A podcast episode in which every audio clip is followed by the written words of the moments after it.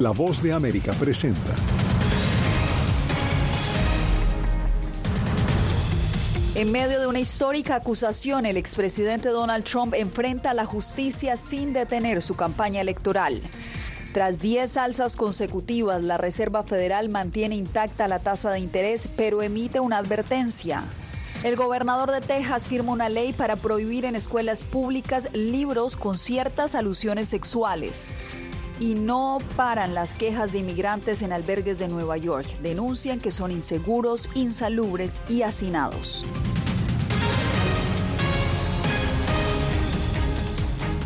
¿Qué tal? Aquí comienza el mundo al día. Le saluda Yasmín López.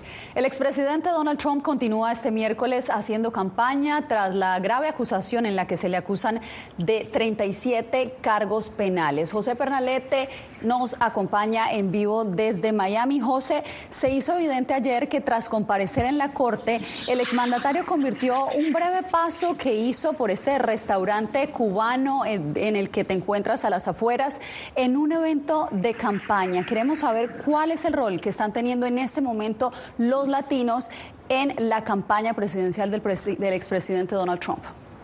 Así es, Jasmine, se trata de colocarle la lupa tan solo a cifras que son proporcionadas por eh, el resultado del censo del año 2019. Eh, y es que tan solo en el estado de Florida hay cerca de 25 millones de hispanos que residen en esta nación. También hay que mencionar que durante las elecciones de medio término el estado de Florida otorgó uno, un favoritismo bastante notable al Partido Republicano. También hay que mencionar que precisamente el principal contendor de Donald Trump para las elecciones por eh, la nominación republicana en la carrera presidencial de 2024 es Ron DeSantis, el gobernador del estado de Florida. Paso por este restaurante fue clave para este inicio de campaña aún no anunciada acá en el estado de Florida, acá en el sur del estado del sol. El expresidente Donald Trump catalogó el proceso judicial como persecución política e interferencia electoral. En un acto de campaña el miércoles se refirió a uno de los 37 cargos por los que se le acusa de mal manejo de materiales clasificados. Cualquiera que sean los documentos que el presidente decida llevarse, tiene derecho a hacerlo. Es un derecho absoluto. Esta es la ley. A pesar de su afirmación, la ley de archivos establece que todos los récords y documentos presidenciales pertenecen al gobierno federal y deben ser entregados una vez termine su periodo. Trump, quien se declaró no culpable, enfrentará un juicio sin ninguna limitación legal para seguir promoviendo su candidatura presidencial, explica el abogado constitucionalista Rafael Peñalver. No te prohíbe el hecho de que tú puedas aspirar si eres acusado y tampoco servir si eres convicto. El fiscal especial ha abogado por un proceso rápido, aunque los expertos dudan de que ese sea el caso. Esto puede ser que dure muchos meses. Eh, yo dudo que esto se resuelva antes de las elecciones. Mike Pence, quien busca medirse en las primarias ante su ex compañero de fórmula, indicó que la acusación contra Trump es muy seria, pero dijo que le preocupa que esté politizada. Tanto la Casa Blanca como la campaña del presidente Joe Biden han evitado comentar sobre el proceso, alegando que se trata de un caso independiente del Departamento de Justicia. Otra de las apreciaciones por parte de expertos en política estadounidense es que la presencia del expresidente Donald Trump en esta instalación localizada en la icónica calle 8 de Miami es que precisamente la selección del gran jurado va a estar focalizada en residentes del sur de Florida y se va a hacer mucha más prominente en los próximos días la presencia de Donald Trump en localidades como esta. Ya José, y consultamos a varios analistas políticos sobre las implicaciones que pueden tener estos litigios sobre la democracia del país. Y algunos encontraron complicado de predecirlo al ser inédito en la historia estadounidense. Paula Díaz nos cuenta. El caso del expresidente Donald Trump, acusado de 37 delitos graves relacionados al manejo inapropiado de información clasificada, es visto por analistas como un momento crítico en la democracia de Estados Unidos, un punto en el que ningún país quisiera estar. Hay muchos países en los que se procesa presidentes o primeros ministros, incluso presidentes en ejercicio y que reconoceríamos como democracias bastante sólidas. Países que vemos como una especie de pares en algunos aspectos o que la opinión pública vería como iguales. La abogada constitucionalista Alison Lacrosse explica que este no es el único caso en el que se ha visto a un presidente envuelto en un litigio por lo que el término sin precedentes se refiere únicamente a las acciones del expresidente. El hecho de que las supuestas acciones de Donald Trump no tengan precedentes no significa que la nación y todos nosotros carezcamos de precedentes legales y constitucionales para evaluar estos actos. Nadie está por encima de la ley.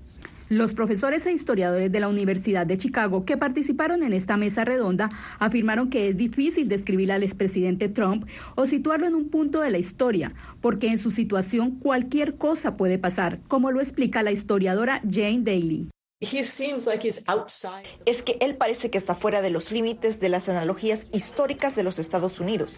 Parece flotar, ya sabes, es una presencia fantasmal fuera de las narrativas más amplias de la historia estadounidense. Según los analistas, estos casos judiciales contra el expresidente Trump vuelven a mostrar a un país muy dividido. Todavía queda esperar lo que ocurra con los litigios pendientes relacionados con interferencia electoral en Georgia y el asalto al Capitolio en Washington. Paula Díaz, Voz de América. Vamos con información económica porque hoy la Reserva Federal pausó el incremento de las tasas de interés tras 10 alzas consecutivas. ¿Qué dijo el presidente de la Reserva, Divalicet Cash? Así es, Yasmín, por primera vez en los últimos 15 meses y después de 10 aumentos consecutivos, la tasa de interés en Estados Unidos se mantiene en una referencia entre el 5,0% y el 5,25%. De acuerdo con Jeremy Powell, presidente de la Reserva Federal, pese a la agresiva campaña de ajuste monetario, la inflación anual se mantiene fuertemente por encima de su objetivo a largo plazo del 2%, pero también destaca que la tasa de desempleo está cerca de mínimos históricos. Escuchemos.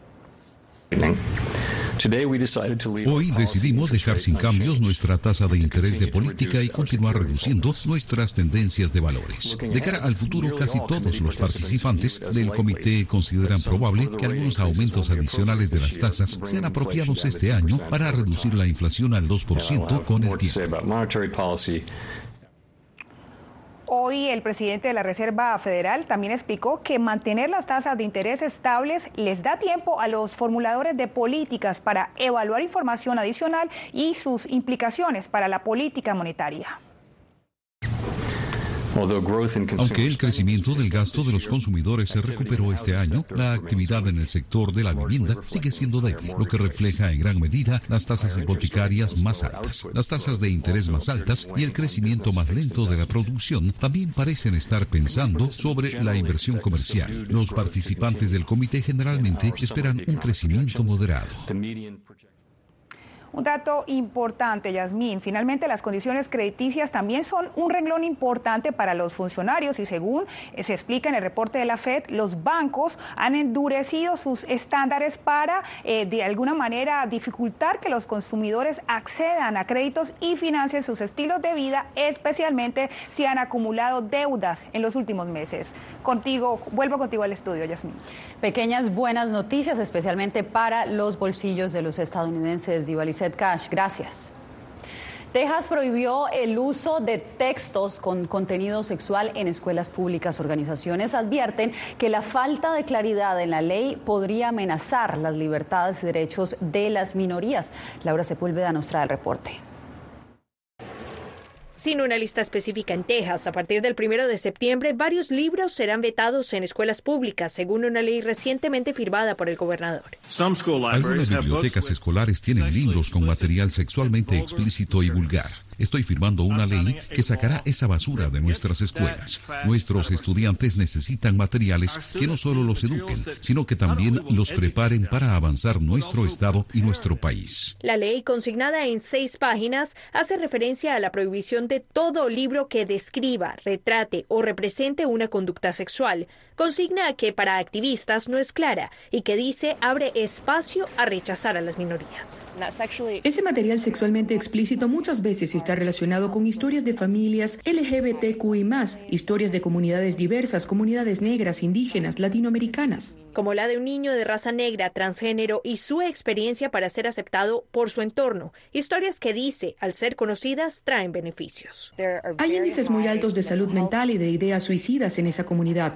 Y con simplemente abrazar y aceptar a los niños, especialmente en la escuela, sabemos que esas tasas pueden bajar y que a los niños les salva la vida verse reflejados en las historias. Cada año, la Biblioteca Pública de Austin, capital del estado, que se resiste a remover libros de sus estantes, organiza un evento para exponer textos censurados como una forma de dar apoyo y promover la libertad de expresar ideas. Laura Sepúlveda, Voz de América, Austin, Texas.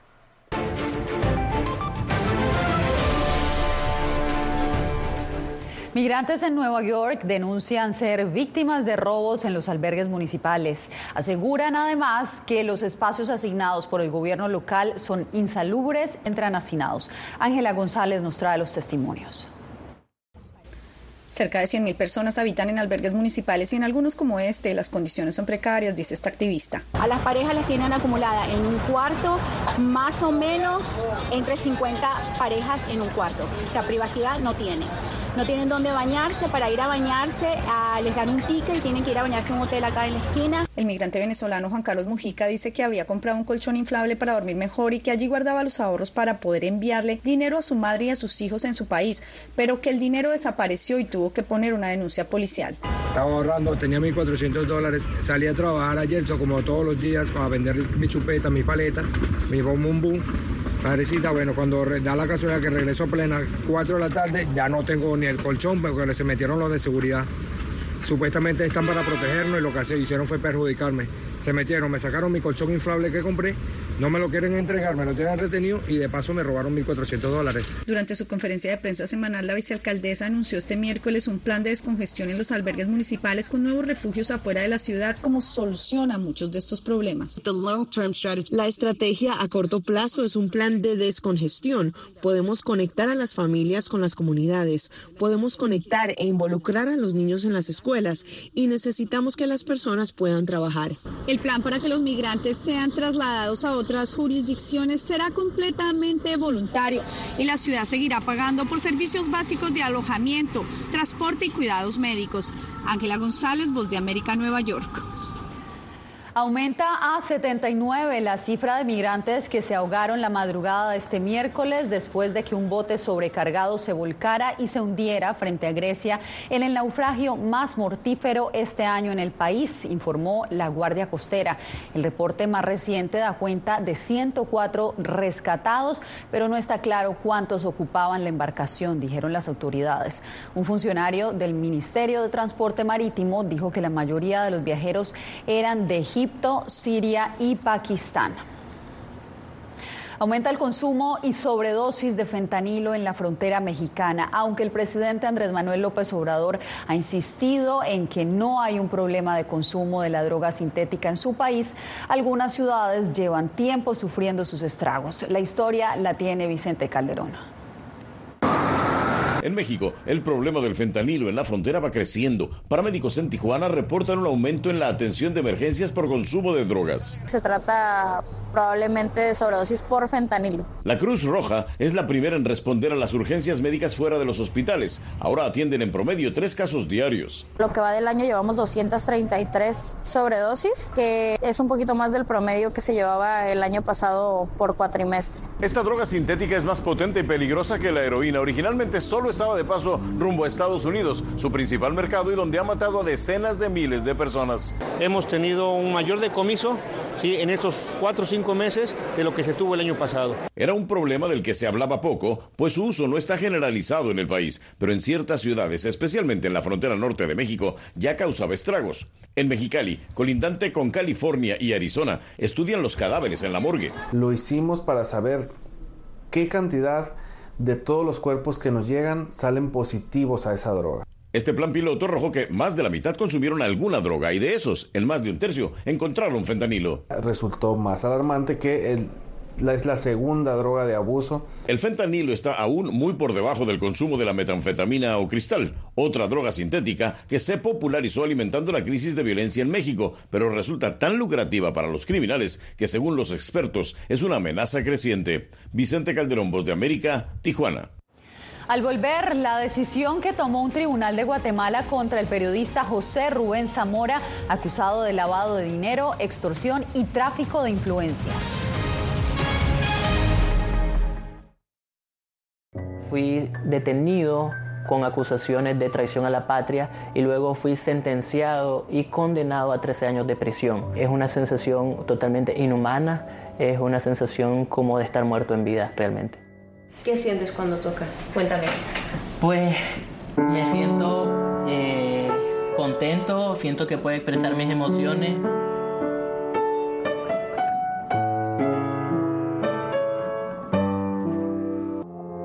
Puertorriqueños somos unos animales raros porque tenemos esta ciudadanía americana. Llegamos a Estados Unidos y nos damos cuenta que somos diferentes. Sí, tenemos un pasaporte americano, pero nuestra idiosincrasia no lo es. Si queremos hacer un mejor Puerto Rico, que es lo que buscamos nosotros, tenemos que ganarnos el respeto y la confianza de todos los sectores del país.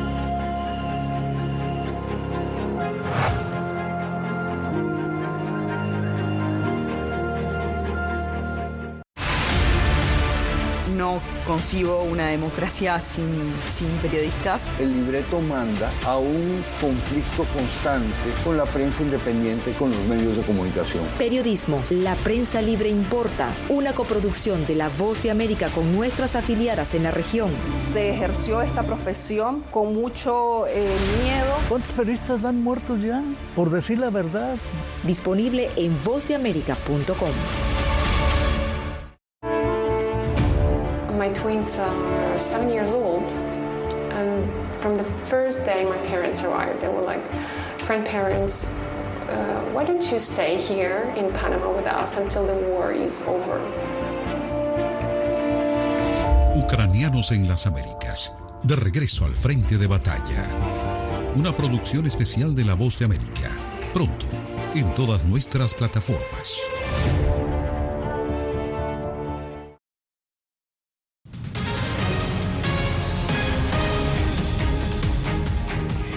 Seis años de cárcel tendrá que pagar el periodista guatemalteco José Rubén Zamora, quien hoy fue declarado culpable de lavado de dinero y absuelto de otros dos cargos. Eugenia Sagastume nos amplía.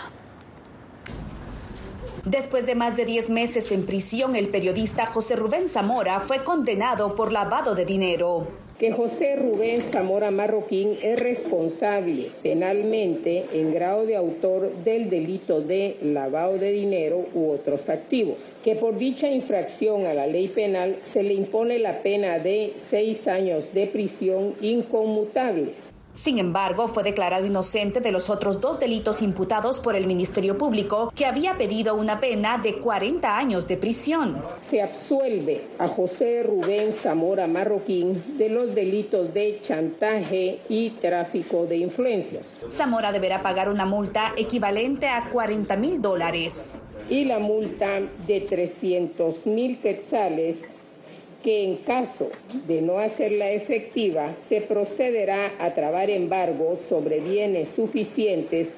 Antes de escuchar el fallo, Zamora reiteró que todos sus derechos fueron vulnerados. Estuve leyendo la Declaración Universal de los Derechos Humanos y la Convención Americana de los Derechos Humanos y pude darme cuenta que todos mis derechos fueron vulnerados. Organizaciones sociales han manifestado su inconformidad con este y otros procesos impuestos a Zamora, considerando que se trata de una persecución por las investigaciones publicadas periódico que cerró el pasado 15. Eugenia Sagastume, Voz de América, Guatemala. Una parada en Nicaragua hizo el presidente iraní Ibrahim Raisi en su gira por Latinoamérica. Tras pasar por Venezuela, el mandatario visitó al presidente Daniel Ortega, con quien compartió, entre otros asuntos, un tema común, las sanciones impuestas por Estados Unidos. Donaldo Hernández tiene el informe.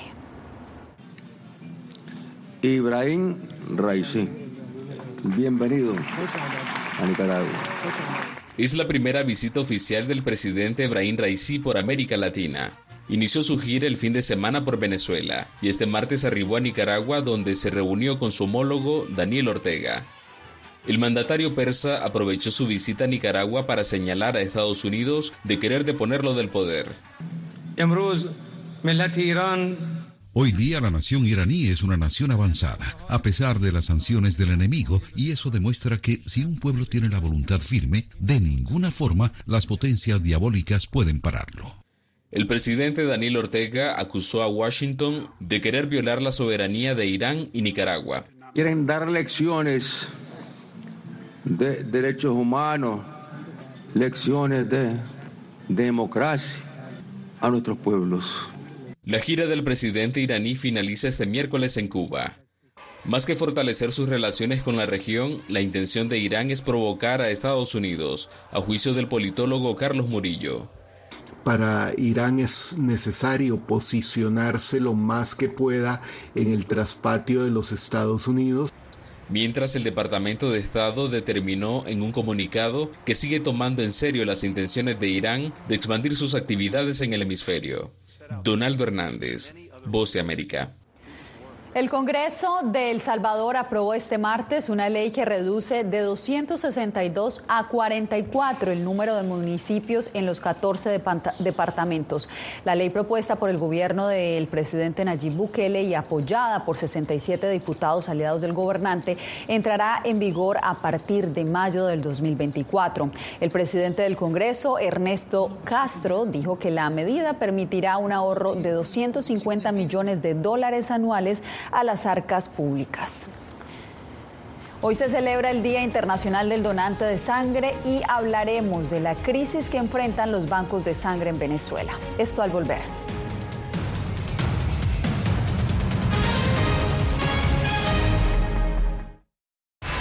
Aquí tenemos varios desaparecidos y muertos y amenazados, todos. Periodismo. La prensa libre importa. Una coproducción de La Voz de América y Fuerza Informativa Azteca. Disponible en vozdeamerica.com. En tiempos de cambios, cuando el mundo parece incierto y lo que escuchamos no refleja lo que vemos, buscamos la verdad. A través de la pantalla de la Cuando nos cuentan solo una parte de la historia, perdemos la confianza.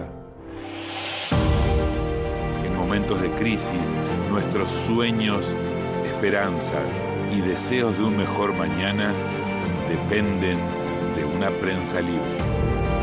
En La Voz de América te traemos las historias que la gente se arriesga a ver. Conectamos el mundo y lo unimos con la verdad.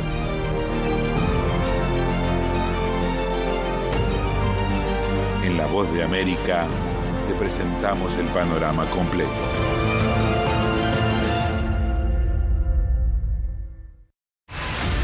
Poder eh, recuperar la libertad de prensa. Periodismo, la prensa libre importa. Una producción especial de La Voz de América. Se ejerció esta profesión con mucho miedo. Disponible en vozdeamerica.com.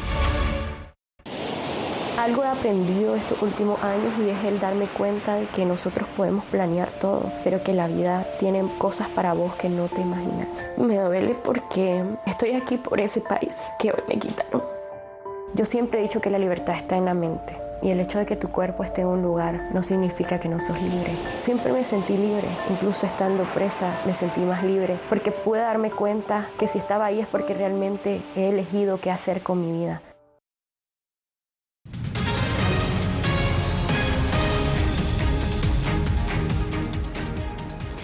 En un extraño caso, una mujer despertó en medio de su propio velorio y luego de dos días de haber sido declarada muerta. Esto sucedió en Ecuador.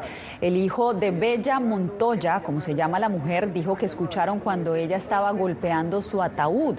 Ella está siendo atendida en el mismo hospital que declaró su muerte por un supuesto infarto y derrame cerebral. Se espera que la mujer se recupere en los próximos 30 días. Y en este Día Internacional del Donante de Sangre sobresale la situación de Venezuela. Expertos alertan que no pueden garantizar la calidad de la sangre que se almacena en los bancos. Adriana Núñez Rabascal nos explica en el siguiente reporte. A las afueras del Banco Municipal de Sangre de Caracas, Carolina Castellano espera por un pariente que le donará sangre para someterse a una histerectomía en los próximos días. No pudo operarse antes porque los hospitales públicos no tienen suficiente sangre para las cirugías. Pues se me ha hecho difícil, todavía me falta un donante para la operación. He venido y ah, la primera semana no había insumos todavía. Vine el lunes, me dijeron que viniera hoy. En Venezuela, el número de donantes voluntarios cayó un 82%. Además, hay pocas pruebas serológicas que puedan garantizar la calidad de la sangre. Bolsa de sangre vencida, reactivos deficientes o la falta de reactivos o incluso reactivos que quizás pertenecieron al siglo pasado porque la tecnología también ha avanzado. La seguridad de la sangre en nuestro país se encuentra seriamente comprometida. ¿Y por qué se encuentra seriamente comprometida? Porque existe un riesgo alto de transmisión de enfermedades eh, de las enfermedades eh, infecciosas que pueden ser transmitidas por la transfusión.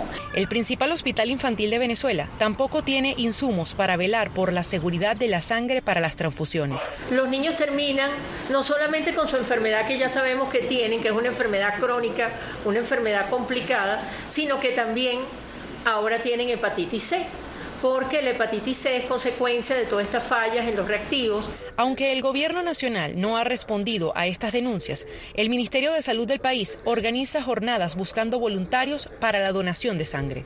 A todos estos problemas se suma la falta de especialistas. La mitad de los bioanalistas del país no ocupan sus cargos porque emigraron o porque han renunciado a sus puestos de trabajo debido a los precarios salarios. Adriana Núñez, Rabascal, Voz de América, Caracas. Si tiene su teléfono a la mano, lo invitamos a acceder a todo el contenido original de La Voz de América escaneando el QR que está viendo en este momento en pantalla. Desde allí lo guiaremos a descargar nuestra aplicación VOA Plus, VOA Plus, y allí podrá ver no solo nuestras noticias, también las series especiales y los documentales exclusivos producidos por La Voz de América. Nosotros hacemos una breve pausa y regresamos en instantes con más noticias aquí en El Mundo del Día.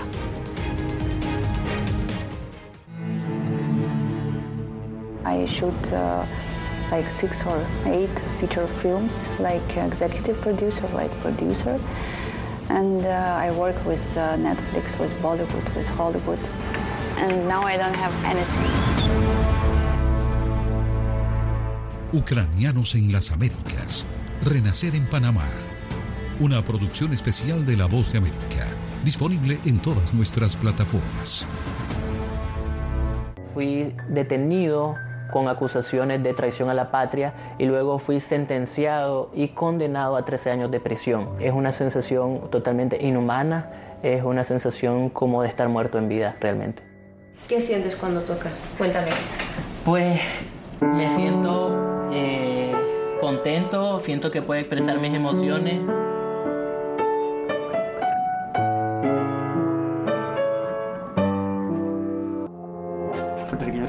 Animales raros porque tenemos esta ciudadanía americana.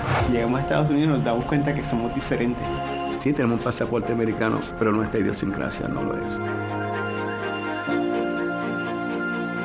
Si queremos hacer un mejor Puerto Rico, que es lo que buscamos nosotros, tenemos que ganarnos el respeto y la confianza de todos los sectores del país.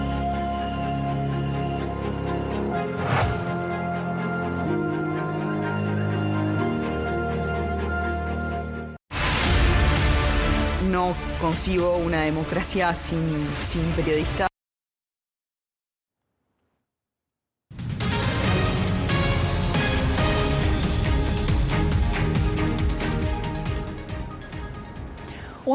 Podría ser la clave para la Amazonía. Su nombre es Yumi, un robot plantador de semillas que está ayudando a reforestar el llamado pulmón del mundo.